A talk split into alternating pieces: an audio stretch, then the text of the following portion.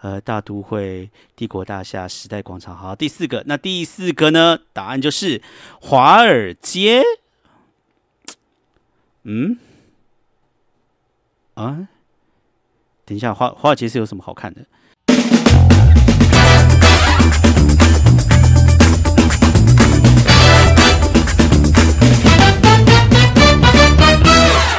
欢迎收听纽约怀特大叔日志。大家好，我是怀特大叔。欢迎本周再来到我的 Podcast 节目。这个礼拜呢是我的 Podcast 的第八集，距离我当初所设定的目标十集 Podcast 已经越来越近了，真的是可喜可贺耶！好，这个礼拜呢要先跟大家来聊礼拜五的时候呢，在纽约发生的一件。呃，有点可怕又有点好笑的事情 啊！事情这样子哈，先描述一下到底是讲些什么事，它发生了什么事。就那一天呢，呃，是一个礼拜五，然后只有在一个礼拜，在那个礼拜五下午呢，在曼哈顿的联合广场那个地方，先介绍一下联合广场哈。联合广场其实是在曼哈顿的 downtown，就是在曼哈顿比较下面的地方，就是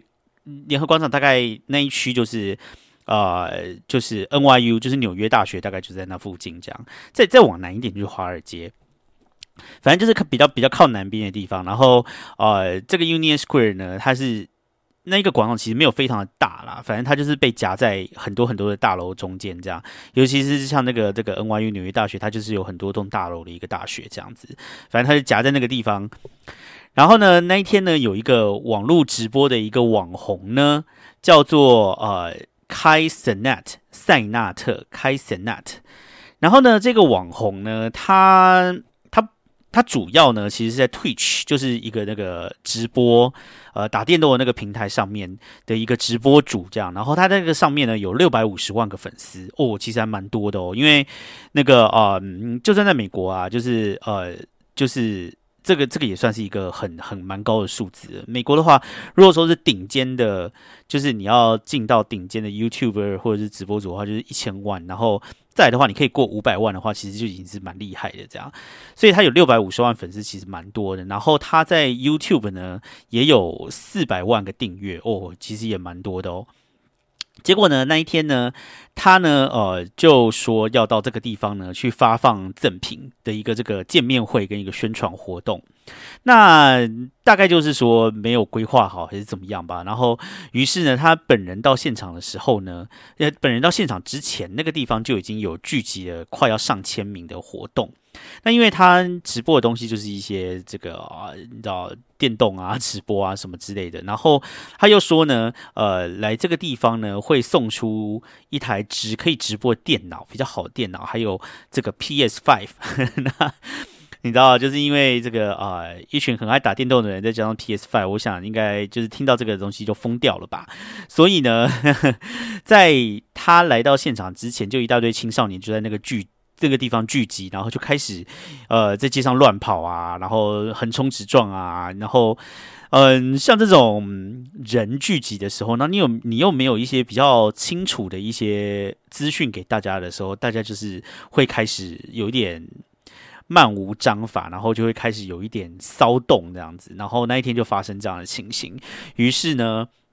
这些青少年就在街上乱跑，然后整个交通呢就被瘫痪了。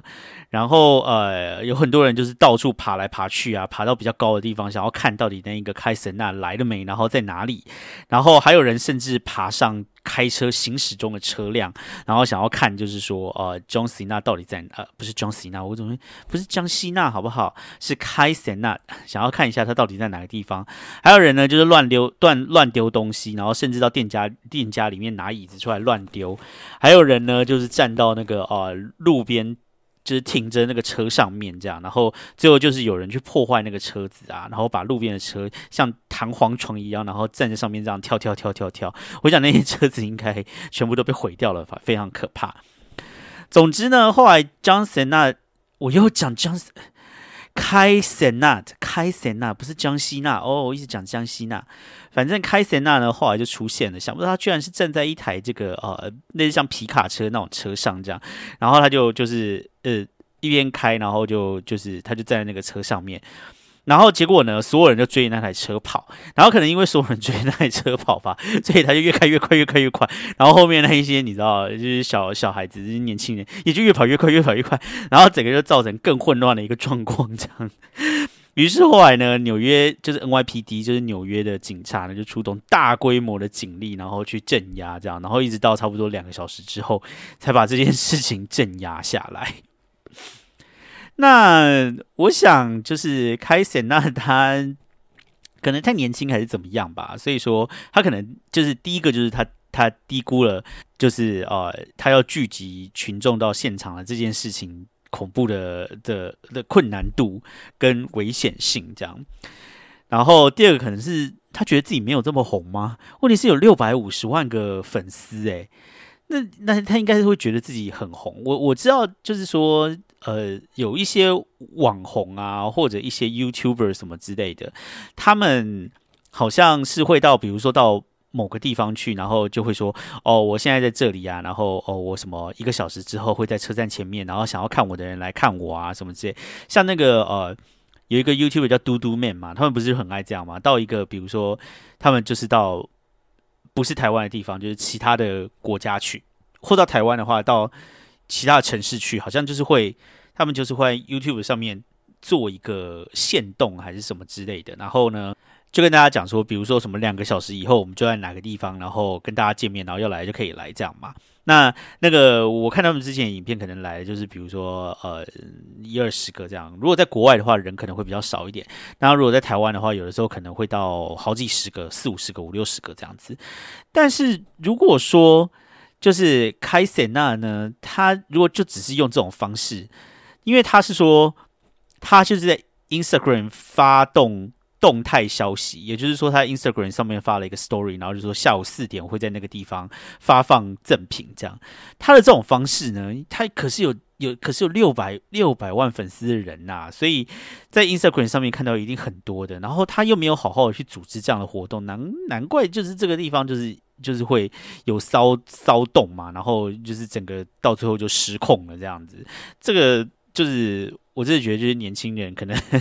没有意识到，就是说聚集群众是多么可怕的一件事情吧。但是呢，我我想要讲的其实东西，其实其实不是这个啊，就是说呢，嗯，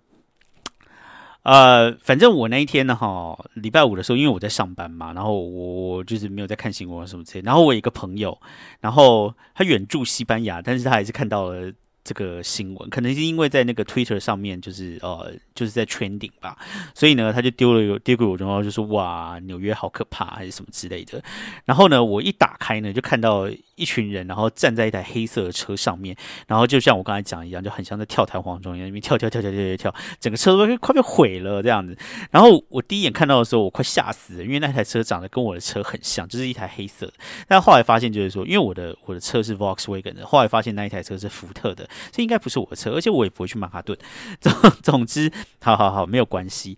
啊。总之呢，就是我那天看到之后呢，我就是想说，哦，这到底是什么？然后我就去查一下，这样，然后就发现原来是一个网红聚集，然后群众失控的一个活动，这样。但是呢，我我就看到，就是说，诶，为什么聚集的人呢？绝大部分可能百分之八十左右都是黑人。Oh my god！我要聊敏感种族议题，也是要被延上啊！好天哪，反正我每一集收听也才差不多三十个人左右，应该还不到会被延上的地步吧？所以说，OK，好，反正呢，我就看，哎。为什么就是八成通通都是黑人？所以我就去查了一下这一个开开神呐，发现呢，他的这个网红的确就是是一个黑人这样子。然后我就我就觉得很有趣啦，就是说，哎，在美国这个就是种族分化很严重的地方，到了网络的确也就是一个现实世界的一个呃缩影，跟现实世界的一个反应，这样，因为。说老实话，就是说，在美国的族群的对立跟族群的分化就是很严重。然后你如果说是哪一个族群的人，其实会很很少会去接触另外一个族群的人。那这一点哈，我我个人是了解啦，因为我就是一个台湾人这样子，然后我也是亚洲人，然后我我在我我就是一个外国人嘛，然后所以我来到美国之后，我所接触的东西当然还是是会以我原本的本国文化为主，我觉得这个是很可以，就是说很可以被理解的这样子，但问题是就是说。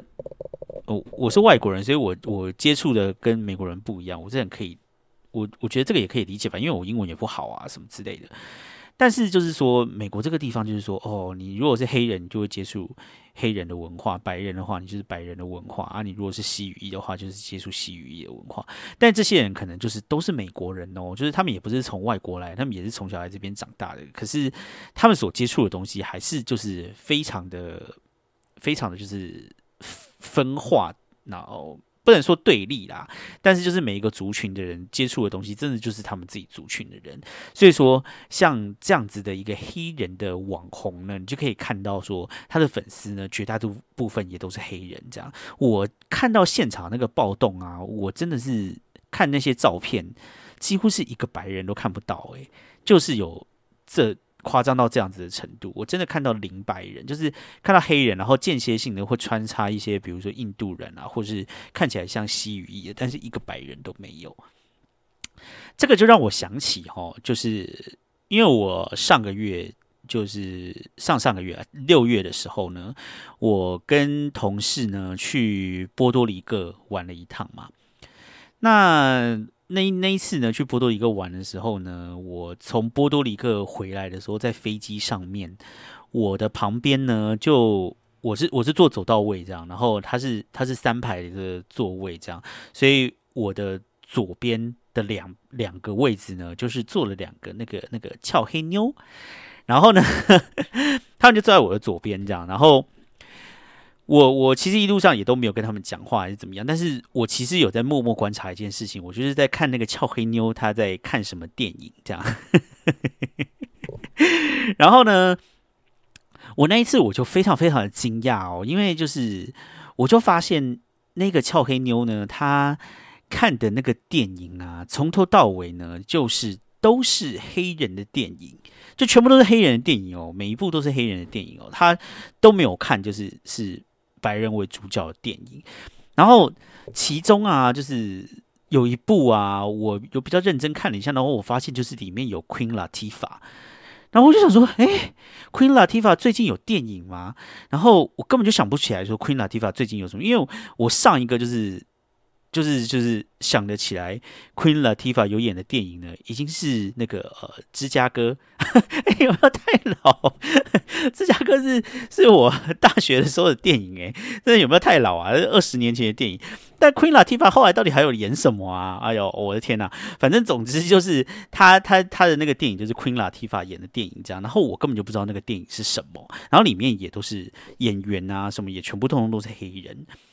然后。对于这件事情呢，我心里就有一个感想，就是说，因为我之前呢就有听说说，其实黑人他们根本就是不在乎一些什么好好莱坞的什么什么奥斯卡奖啊，或是什么奖啊，或是什么之类的，就是他们会觉得那些东西根本就是白人的游戏。然后有很多的电影啊，就是卖到全世界的，比如说什么什么什么汤姆克鲁斯啊、布莱德比特啊，或者是什么那个呃什么什么呃。那个、那个、那个后存的那个叫什么？那个、那个、那个裘利啊，就是就是这些电影都是他们的票房都很好，没有错，而且他们都可以行销到全世界嘛。因为大家就是全世界，你看像我们这些外国人对于好莱坞的印象，的确也就是这样。可是问题是，据说黑人根本就是根本就是 they don't give a shit about these kind of movies，因为那些 movie 就是是是是白人电影这样，所以他们就是根本就不会看。然后我以前会想说说，哎，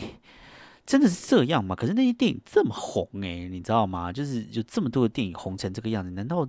就是这些黑人真的不会看吗？然后，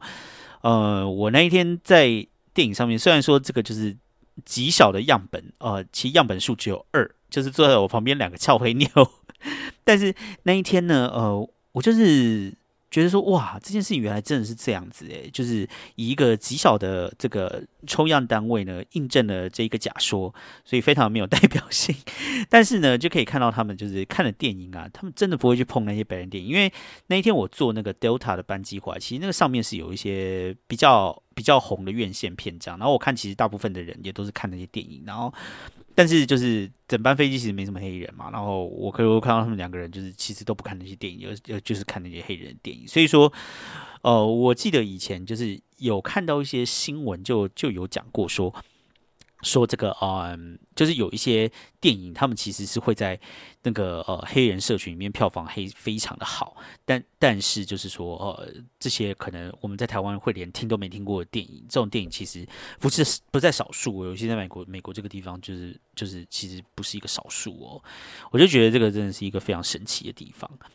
而且 Queen Latifah 最近到底有演电影吗？我后来回来的时候也没有去查。如果说大家可以就是呃在下面留言告诉我一下，就是说 Queen Latifah 就是最近，因为我知道他上一部电影二十年前了嘛，所以说最近 Queen Latifah 有什么演什么电影呢？不要不要不要不要太久远，近三年好不好？近三年他有演什么电影？大家可以留言告诉我，或者到 IG 留言告诉我也可以。好的。这个这个就是，哎，我想要跟大家分享的这个事情啊，就是从一个一个呃网红的失控暴动的一个 gathering，然后想到了又是美国的族群，这样就很爱聊这种东西。那没有办法啊，在美国就是就是很常，就是会碰到这样子的东西。然后你你观察的角度跟视野，不知道为什么就是会一直被族群环绕。以前在台湾的时候不会这样诶，可能因为在台湾的时候根本就是没有看到很多美国不一样的面相。但是在美国之后发现，就是就像在台湾，一切的问题都是政治问题，一切的问题都是那个台湾跟中国的问题。这是在美国的话，就是。照样造句，一切的问题都是种族问题，真的是这样。所以你在这个地方的话，你就会就是不由自主的把什么事情都往那个方向想过去，这样子，嗯，真的，真的，不知道这是好还是坏呢？但是就是一点小感想，嗯，那顺着这个，你们一定会觉得我想要讲一下小美人鱼，对不对？没有，我没有要讲小美人鱼，反正。小美人鱼我觉得没什么好讲的啦，反正黑人演又怎么样？反正谁演都一样啊，我觉得是没什么差。你爱看就看，不看就不看嘛，干嘛有有什么必要去骂别人？哎，还是讲了，反正我就是没有想要讲小美人鱼啊。好啦，下一个，下一个，下一个。那这个礼拜还有发生了一个事情哈，这跟美国没有什么关系啊，但是我好想讲一下哦，就是 就是呢，有关老高抄袭的这件事情。嗯，最近不知道大家有没有看到啦？最近就是闹得沸沸扬扬，就是说有一个 YouTuber 呢，叫做蓝泉妈妈。然后蓝泉妈妈呢，这个 YouTuber 其实本身就是他的订阅数好像一万多个吧，就是订阅数也没有很多，然后观看数也没有很多。然后他这个频道呢，总之呢，我觉得他的主题呢，就是以攻击老高 来获取流量这样子。这也算是一个那个呃，算是一个策略啦。我也不能说这个是好还是不好，毕竟你知道，就是呃，你嗯，也说要说攻击嘛，我也不知道，因为那那就是说哦，比如说那个那个谁，那个什么什么超立方啊，他就是那边一直骂小美人鱼，也是以攻击别人来获取获取流量啊。所以我觉得，就是获攻击别人来获取流量这件事情呢。呃，本身呢，我我觉得你首先要定义一下所谓的攻击是什么，就是说，你如果就是在在在讲说，呃，就是有有提出一些你的观点或者是想法，然后说他为什么你觉得他这样子做不好或者什么之类的，我觉得那好像也跟影评是差不多的意思嘛，就是说。就是说，我觉得他这部电影拍的不好，我给出负评，因为我这个那个，因为我这个那个这样子。那我我觉得这件事情其实其实本身并没有说。很很不好还是怎么样啦？但是我觉得蓝泉妈妈他们主要被人家诟病的原因，是因为他十部影片里面可能有九部都是 都是在讲老高这样子，所以就是以蹭老高为生这样子啊。我我我觉得这个也是一个可能他们的生存之道啊，也没有什么好评论的。我觉得反正你爱看就看，不看就不看嘛。这个世界上面就是会有一些这种你知道，嗯，黑粉这样子黑粉就是会。一直一直存在，而且他们把黑粉这件事情具象化了，变成一个 YouTuber，然后这个 YouTuber 的主题就是我是黑粉，我觉得感觉上我也不会太觉得说他们这样的做不对啦，可能观感不佳，但是其实也没有什么不好嘛，对不对？比如说，如果说有一个电影影评，你看像那个超立方那个电影影评，就是看到只要是黑人演的小美人鱼就一直骂，这样子的话，嗯，你能说他蹭吗？我也我也我也不知道，反正我就是我就是会觉得说，嗯。反正这个就是一个评论的方式嘛，你爱看就看，不看就不要看，这样子，我觉得也没有什么大不了。可能因为老高他很红吧，所以你去骂他的话，就是比较在网络上面就是比较逆风一点，所以大家不喜欢蓝犬妈妈。如果他今天那个蓝犬妈妈他换一个人来就是来骂的话，说不定就不会得到同样的结果嘛。但是我个人哦是说，因为最近比较。就是大家的焦点都集中在那个说为什么海里面都没有昆虫的这个影片，然后蓝泉妈妈说呢，她是去抄了一个就是日本的一个杂学频道，杂学频道就是有一点就是这种知识型频道、说书频道这个这个这种这种东西这样，那就是说呃，我我我就是去去去看了一下啦，就是说我我我把那个原本的那一个呃。那个日文的那一个杂学的那一个影片拿出来看，然后跟老高的那个影片稍微对比了一下，那就是因为我对比了一下，就是老高的影片跟他的影片，那我觉得老高就是看这个影片哦，他绝对是有参考这个影片啦。但是说老实话，你说他参考的这样子呢，说他抄，呃，我觉得。抄这个东西呢，就是就是有一点见仁见智啦。就是说，我觉得它里面的确就是引用了很多这一个这一个影片，就是日本这个影片里面所整理的一些东西。但是，如果说真的去看老高的影片里面的话，他又把它 refresh 一下，就是说，就是说他他的那个讲述的方式，哈，好像其实是有一点点不一样。然后。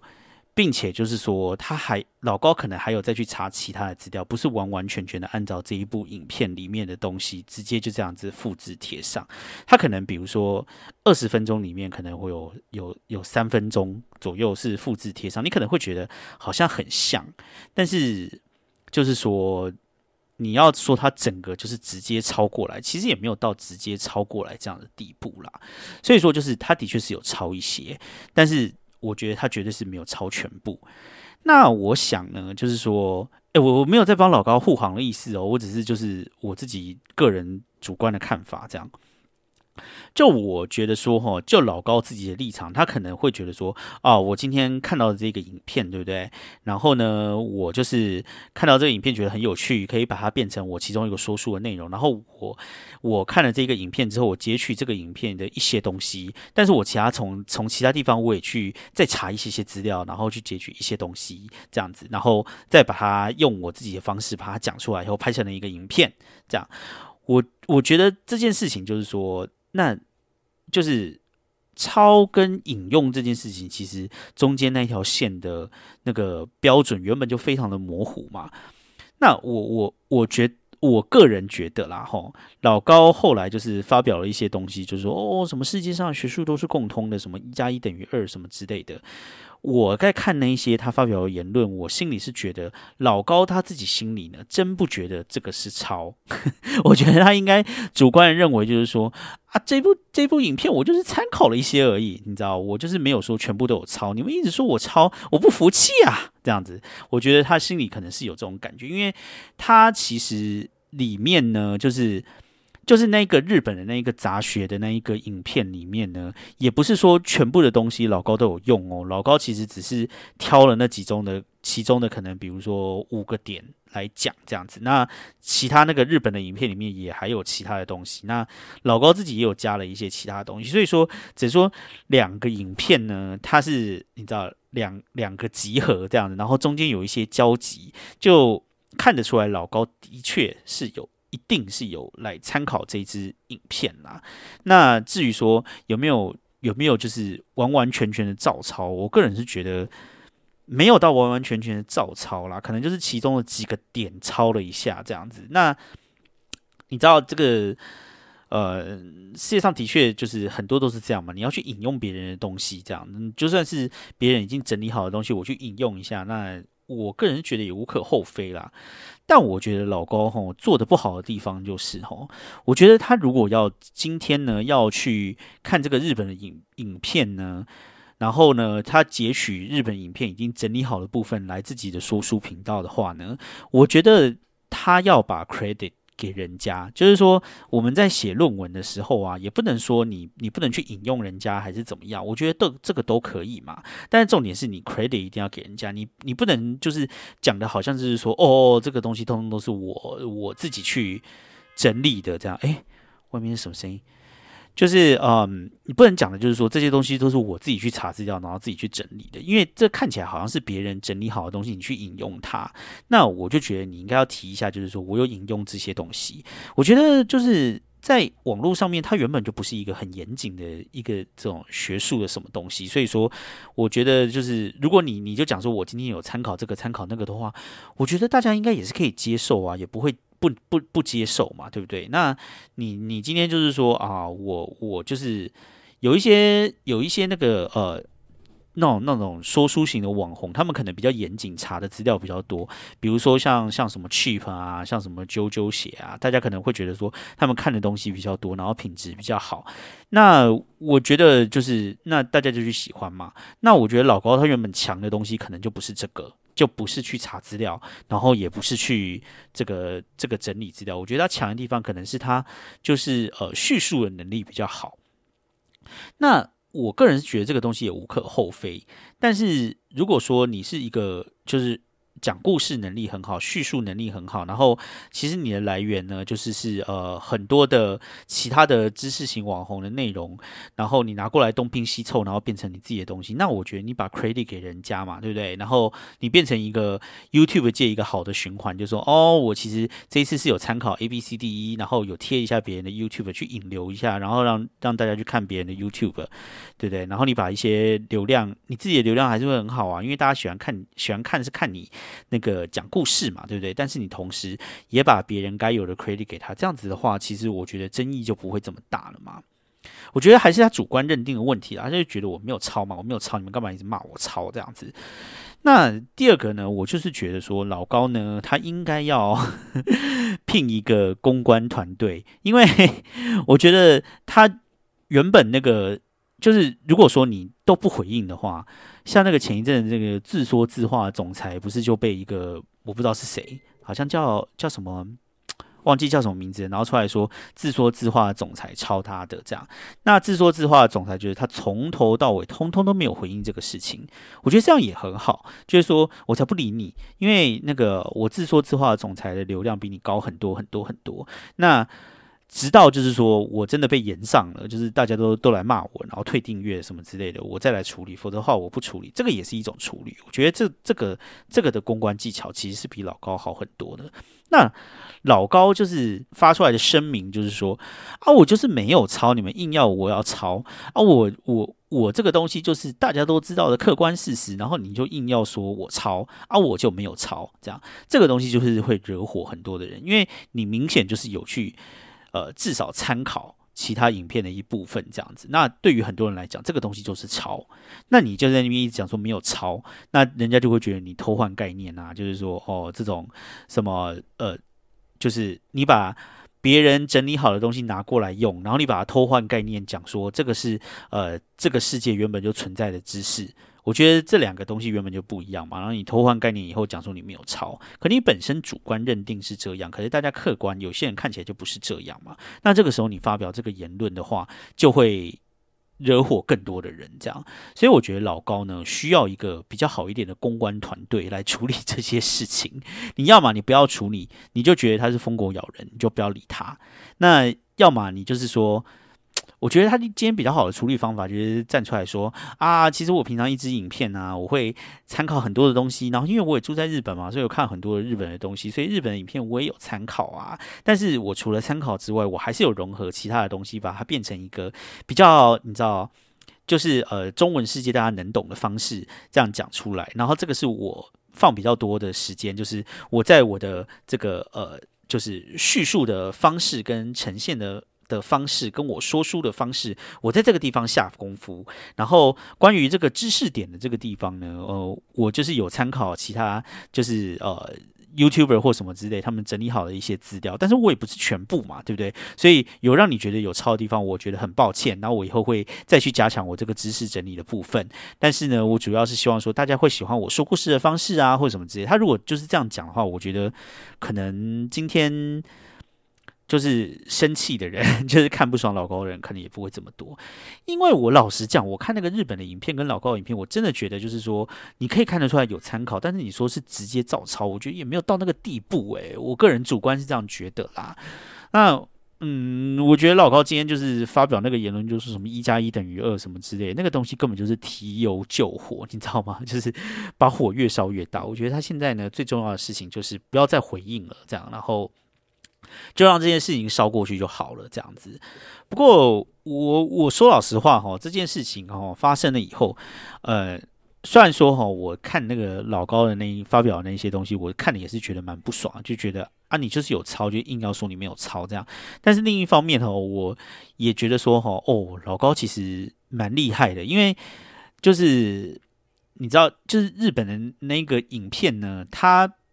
他其实。他是有把它稍微的消化一下，然后再去加一些其他的东西，然后融合成一个我觉得蛮有他自己风格的东西。这样虽然说里面有一些部分哈资料点啊，或是有一些观点，你的确看得出来从日本那个地方来的。但是我觉得从老高的用老高的方式讲出来以后哈，观影的这个体验哈，我觉得的确是有比那个日本的那个影片好啦。所以我觉得哈。老高现在最重要就是要聘一个公关，对我个人觉得是这样。他这件事情其实我觉得他可以处理的更好的，因为说老实话，YouTube 是上面的这个东西，YouTube 上面的这个东西，你要说它是学术，它原本就不是学术嘛，对不对？那我觉得很多这个 YouTube 毕竟也还是 social media，它就是很多最重要的事情就是风向，你知道怎么样去跟网络上面的人做沟通。就好了，这样子。那我是觉得还蛮不爽，看到那些什么什么老高护卫队的啦。我只要看到那些网红有一些护卫队，我觉得很不爽。我就觉得真的是你们就是什么，我我就是喜欢看他什么什么说故事，我才我才不管什么他是不是抄。我觉得这种东西讲这种话就是有一点太北蓝了，白烂。就是我我不太不太不太喜欢这种这种发言呐。那我我是建议啦，那个老高哈最近被延上嘛，对不对？然后他他发表这个言论又惹怒了更多人，我是觉得他可以去看一下那个另外一个台湾有个网红，那个网红其实我蛮喜欢的，叫做欧娜。欧娜呢，就是大家也可以去 Google 一下哈。欧娜呢，她就是以前是这个《康熙来了》的幕后的工作人员，所以她以前是在《康熙来》那个制作公司工作，然后后来又到了那个呃马吉大哥那个黄立行，哎，不是黄立行，黄立成，哎，谁呀？马吉大哥是黄立成还是黄立行啊？黄立成。应该是黄立成，就是黄马吉大哥黄立成的那个直播那个一期公司里面工作这样子，然后后来就是呃，就是因为他讲话其实很好笑，然后然后他就是就开了 podcast，然后开始经营那个 IG，然后后来就是就把原本的工作辞掉，然后专心的做这个呃 influencer 这样子，就是做做网红这样，那就是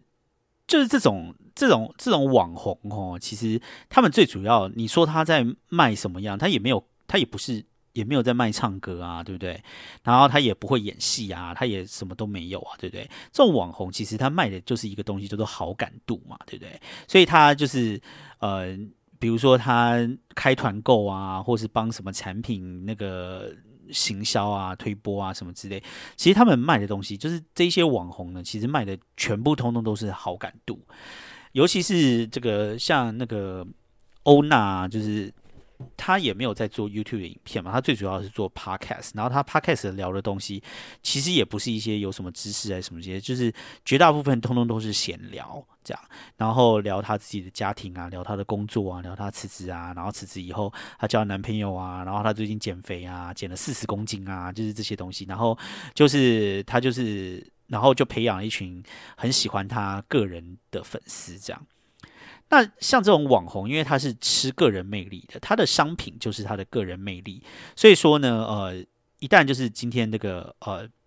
大家不喜欢他了，他的他的商品就没有商品价值了，所以说他的好感度就非常的重要。那最近呢，就是他好像就是在某一些论坛还是哪边。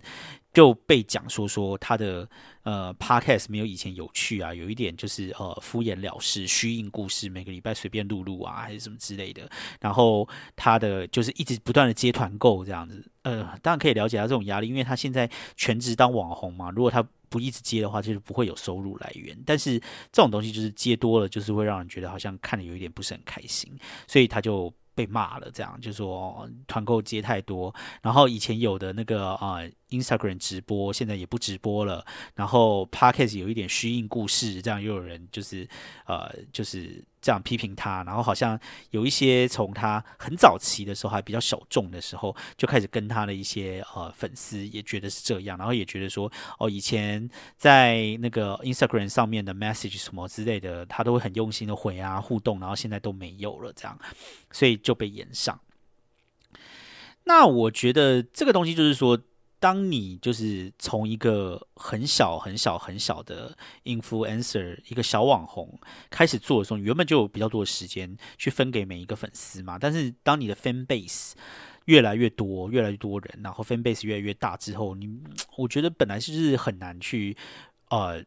做到面面俱到了。我觉得是蛮困难的这样子。然后所以说一些老粉丝当然就是我这样的感觉，就是所有的网红就是会面临一种。知道，就是，呃，就是你就是根本就没有莫忘初衷，你就是变了，已经回不去了，没有像当年的你怎样怎样怎样这样子。这个是我觉得，呃，所有的这个 influencer 一定会面临到的一个问题。这样，但是你如果说就只是在一个呃很小群的里面，就是没有把你自己的 fan base 扩大的话，那。你不管是收入啊，或者什么之类，这些东西都没有办法增加嘛，所以说这个东西就是一个两难。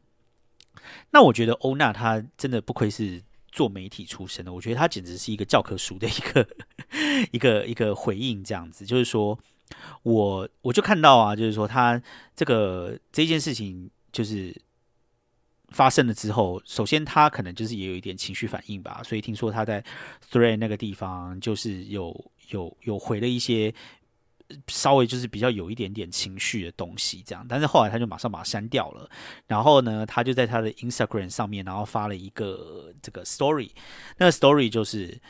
呃，就是看起来其实是非常的诚恳的，他就说他知道说。呃，大家的感受这样，然后他也觉得非常的抱歉，然后他当下就说，他接下来要有的行动就是说，第一个就是把他的团购的数量 cut down，以后不要再有这么多的团购了，因为这个会让人大家觉得观感不好，然后他也很抱歉，然后他会把这个团购的这些品质啊，然后团购的东西都弄好，让大家不会有这么不舒适，然后觉得很商业的感受这样，然后接下来就是回复他的这个呃呃。原本都已经没有的一些直播的时段，这样，然后固定的每个礼拜就是会有直播，然后再把直播也上到 Podcast 这样子。他的直播叫做晚安直播，然后还因为这个晚安直播去做了一个片头哦，就是新做了一个晚安直播的片，因为他的那个 Podcast 是有一个片头的，然后他。的晚安直播原本是没有片头的，然后还为了这个做了一个晚安直播，还找了他爸爸来帮他做一小段 rap，然后 check it out 这样子，然后觉得蛮可爱的这样。然后呢，就是很诚心的跟大家道歉，然后呃跟大家讲说，接下来他会更重视跟粉丝的沟通跟互动这样子，然后希望大家可以再给他一点机会、一点时间这样。我觉得一个网红来说，他做这个真的是做的。就是非常的好诶，我觉得就是教科书的活动这样，就算就是你这样子做了以后，一定还是会有很多很多的酸粉持续的骂你啊，持续的怎么样？但是我觉得哈，至少就是他这样子做出来，就是他的诚意有做到，然后他他理解就是说。在他的工作来说，最重要的就是他的粉丝的观感，所以他一定要做一些什么事情来照顾他粉丝的感受。然后我觉得他也的确是做出了一些行动，不管就是大家喜不喜欢，甚至会有酸民就是说你现在做这个东西又怎么样，是不是还是会继续骂？但是我觉得他至少至少做了，然后接下来就是要交给时间去证明，然后把那一些粉丝再吸回来嘛。我觉得这个东西就是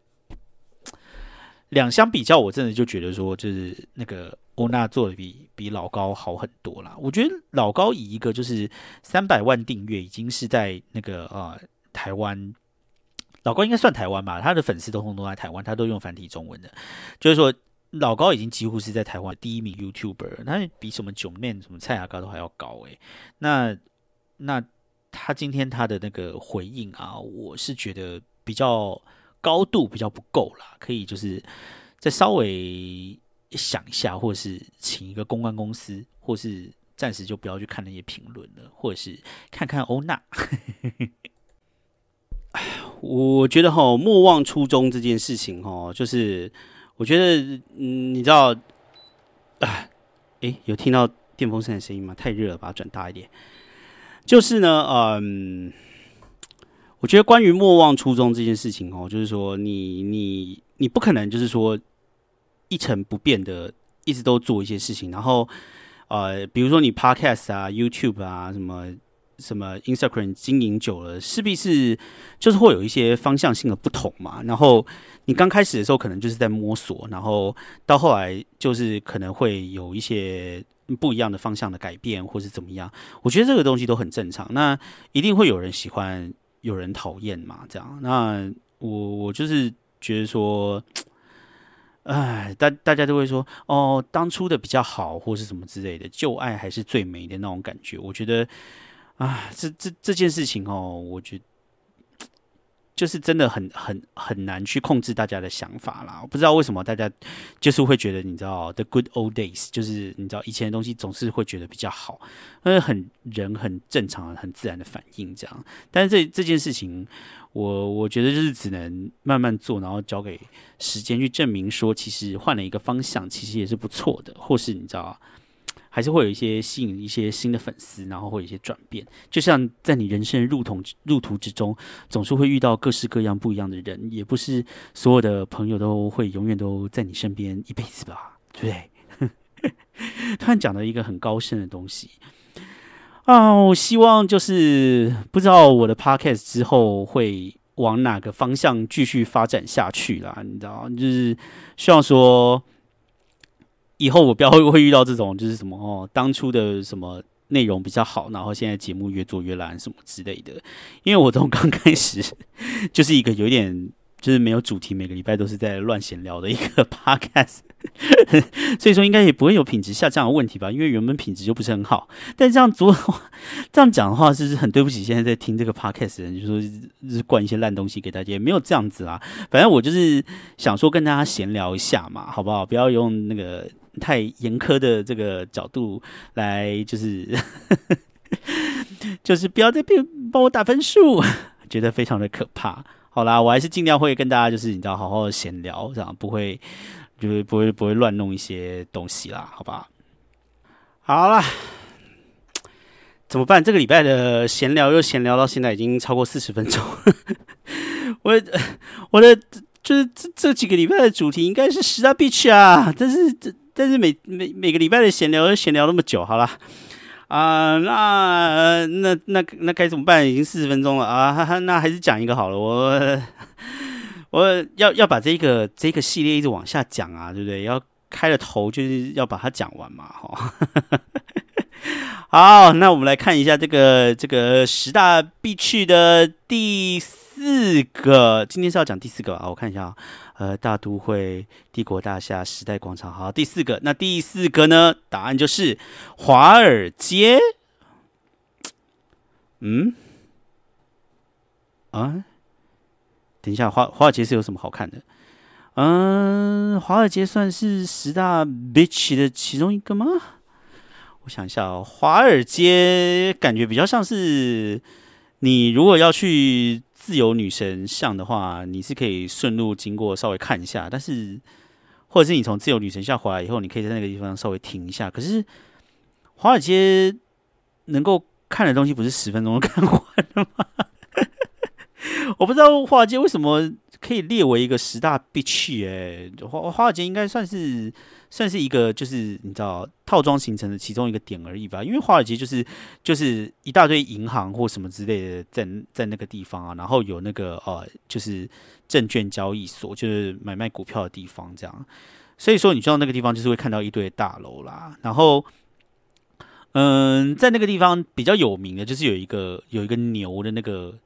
铜像嘛，然后那个牛就是你知道很大一只哦，那个牛很大很大，那个牛是可以去看一下。那个牛呢，就是呃，就是你知道，就是嗯往上冲这样子，然后看起来很凶那个样子，就是希望那个那个股市跟这个经济都在于这个牛市的一个状态这样子。对，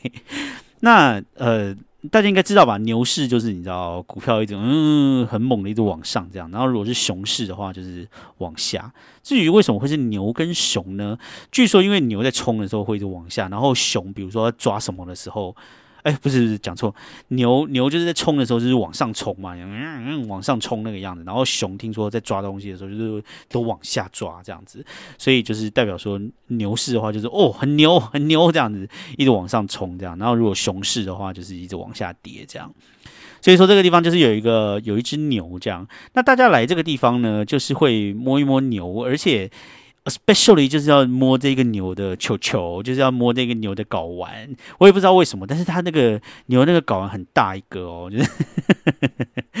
我自己本身是。没有真的摸过真的牛睾丸啦，所以我不知道真的牛睾丸是有多大。可是，在华尔街的那一个牛呢，它的睾丸是真的很大。然后大家你知道都会趴下去摸，然后在摸的时候还会躺在地上那样，然后一边摸那个睾丸，一边就是你知道非常开怀笑，然后照那个相。我想很多人应该都是就是说有看过那种照片吧。我是有一点觉得意味不明啊，是摸那个牛睾丸就会运气特别好，还是怎么样吗？但很多人都很喜欢躺在那个地上摸着牛睾丸照相。我想，这个应该就是有一点像，就是呃，我们小时候每个人应该都有在那个呃那个新公园那个历史博物馆前面，然后骑在那个牛上面照相的意思是一样的吧？就是说，你就是要来这个地方到此一游的话，你就是一定要做这样的事情，好不好？所以你在这个时候，你只会觉得很兴奋，不会很丢脸。但是呢，我想你应该就是不用不用多，你大概过了两个礼拜以后回来看的这张照片的时候，你会觉得 What the fuck，我到底在干什么？为什么要躺在地上，然后摸着一个牛睾丸照相？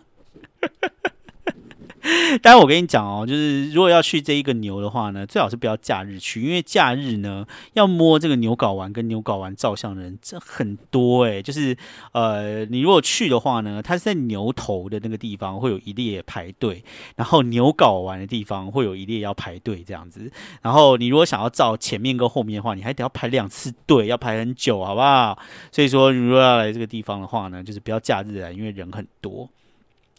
那至于说，就是好像是二零一三年、一四年的时候，那个时候不是有一个占领华尔街活动嘛？然后因为那个占领华尔街活动，然后就在那边抱怨说，这个啊，这个华尔街那个地方不够 diverse，对不对？然后什么？都是一个白人精英男性为主导的，所以他们就摆了一个小女孩的铜像在这个牛前面。结果后来我不知道是因为什么理由，好像因为什么哦危险会被人踢到还是什么之类的这些烂理由。现在这个小女孩呢就被移到这个纽约证交所的前面这样子。这个小女孩就是矮矮的，然后叉腰，然后往上瞪着一个东西，原本就是瞪着那个牛这样子，然后是一个这个呃反抗象征，然后反抗这个资本主义这样子占领华尔街，然后。现在就移到纽约证券交易所前面一样，就是瞪着纽约交证券交易所。哇，我个人觉得就是说，他移这个之后，就没有人会去看那个小女孩了吧？真的有人会去看那个小女孩吧？我我也不知道。他就是美其名就是说，哦，你知道，我就是瞪着这个纽约证交所，也是瞪着资本主义啊。但是实际上，我就是觉得说，他们可能就是觉得说啊，这些。左派的那边给我弄那个小女孩，不会送这样，然后把它移到其他地方去。我觉得他们心里应该比较像是这样想吧，就把它移到一个你知道，就是大家比较不会看到的地方去，就是这样啦。反正华尔街就是一个很很白人、很男性的地方啦。像我们这种亚洲男生的话，可能就是嗯。亚洲男生要进去华尔街工作的话，真的是很难，尤其是像像我们这种就是不是在美国读书的亚洲男生，更是难。这样，诶，不过亚洲女生倒是不少会进去华尔街哦，因为华尔街那个地方的银行呢，当他们在 recruit 他们在招人的时候，他们都通常都是会有那种 diversity program，这样就是多元的那种 program，那种多元计划，就是说哦，这个华尔街通通都是都是都是白男这样，所以他们要多招一点不一样的人，这样进去华尔街里面工作才会更多元，你知道哦哦，组成呃什么这个声音才不会通通都是精英白人主义的声音这样，所以说他们就是会有一些这种。Diversity program 去招一些，比如说那黑人呐，或者什么西语裔啊，或者亚洲人啊这样子。那如果是亚洲人的话，我跟你讲，他绝对不会招这个 这个亚裔的男生。你如果就是你在学校里面那个 diversity program，他们如果是要招亚洲人的话，就是招女生。我也不知道为什么他们就是要招女生，他们可能会觉得说，哦，一次就是 hit 两个，他又是亚洲人又是女生，这样一次 hit 两个 target 这样子，觉得比较。这样子比较 effective，这样，总之哈，就是呃，亚洲像我们这种东亚男生呢，在美国求职呢，通常就是真的是最弱势的一群啦。就是说我跟你讲，你那些那些什么黑人、西语裔什么之类，比起我们这些亚裔的男生哦，就是求职可能都容易很多。就是他们可以走这个 diversity program，但是我跟你讲，像这种像我这种亚洲男生哦，就是。我们虽然说在这个地方呢是 minority，是是是弱势族群，但是呢，你要走 diversity program 的时候，男生就是会被排除。我也不知道为什么，仿佛好像我们不是 minority 一样，但是我们其实啊，这样。然后，但是呢，他们就很喜欢招亚洲女生。其实我个人是觉得这个里面可能是有一点恶心的成分在里面呐。这但是这个是我个人的感想，而且在这个地方讲这个东西真的太 政治不正确。所以说啊，还好这个只是我的第八集而已，你知道，等到我以后红了以后，不可以讲这个话，所以现在哦，只能说有枝堪折，呃，诶，有花堪折直须折，你知道吗？在我还可以讲这些乐色话的时候，多听一点，好不好？反正华尔街就是这样啦，你就是如果你今天要去自由女神，或是你今天想要去布鲁克林桥的时候，你可以在这边停一下。但是你在这个地方绕一绕，可能比如说半个小时不到就就结束，因为本身就没有什么东西好看嘛，就是一大堆大楼，然后办公室这样子。哦，还有哦，就是不要开车去那个地方。上个上个礼拜有讲嘛，就是明年四月会开始就是 charge 一个这个这个 congestion fee 二十三块，那就是你如果。开车到那个地方去的话，本身呢就是没有地方停也就算了。如果你要停路边停车的话，啊，一个小时是要收你二十块哦，是真的。因为我那个去年的时候才跟朋友到那个地方去，然后那个看了一下路边那个表，一个小时是二十块美金。我真的没有在跟你好小，一个小时挣二十块美金，你千万不要开车到那个地方去，这简直跟疯狂一样的的的价钱。那华尔街其实蛮无聊，不过因为就是在那个地方东西都很近啊，所以你如果有时间的话，你还可以去绕一下看一下，比如说像那个世贸中心啊，然后以前那个九一一大楼倒塌的地方，现在就是有一些。纪念碑啊，或什么直接可以去看一下。然后另外就是那个呃，纽约市政府也在那个地方。那纽约市政府的话，就是很多人去那边结婚，结婚出来以后就会在外面的那个大楼梯上面拍照或者什么之类的。所以那个地方其实也是一个观光景点啦。应该会在很多的电影或者是影集里面看到。你如果到那个纽约市中呃市政府那个地方去的话，那你如果去那边的话，其实有很多那种你知道新婚的那个你知道那个男男女女们就很开心，就出来然后就会在那个地方来 kiss 一下，然后照个纪念照，这样其实也是不错的。好，结果呢，想不到这两集呢，就是纽约十大必去，应该要是要是主题耶，真的是。主题就这两集，反而就是闲聊已经变主题了。但是算了啦，反正就是，反正不管纽约 Star Beach 或其他主题，也都是闲聊嘛，对不对？然后每个礼拜跟大家闲聊一下，大家心情也是会不错。对，好，嗯，最后呢，再补充一下，就是呢，嗯。就是上个礼拜呢，有提到，就是说我的我开了一个这个 Instagram 嘛，然后呃，希望大家可以去加一下。那但是呢，我觉得就是啊，我我觉得我真的是一个中年大叔，所以我我真心的不知道，就是就是那个 Instagram 上面要 po 些什么东西。这样，我到到目前为止，我的 post 也很少这样，因为我看就是其他的那一些网红啊，他们每天那个 story 啊，可以发到二三十则，诶，我真的觉得很厉害。到底有什么东西可以一直这样讲啊？我觉得我的人生好无聊哦，我这个你知道。就是乏味又枯燥的中年大 大叔人生，我觉得一点 material 都没有。我真的每次看到别人就是。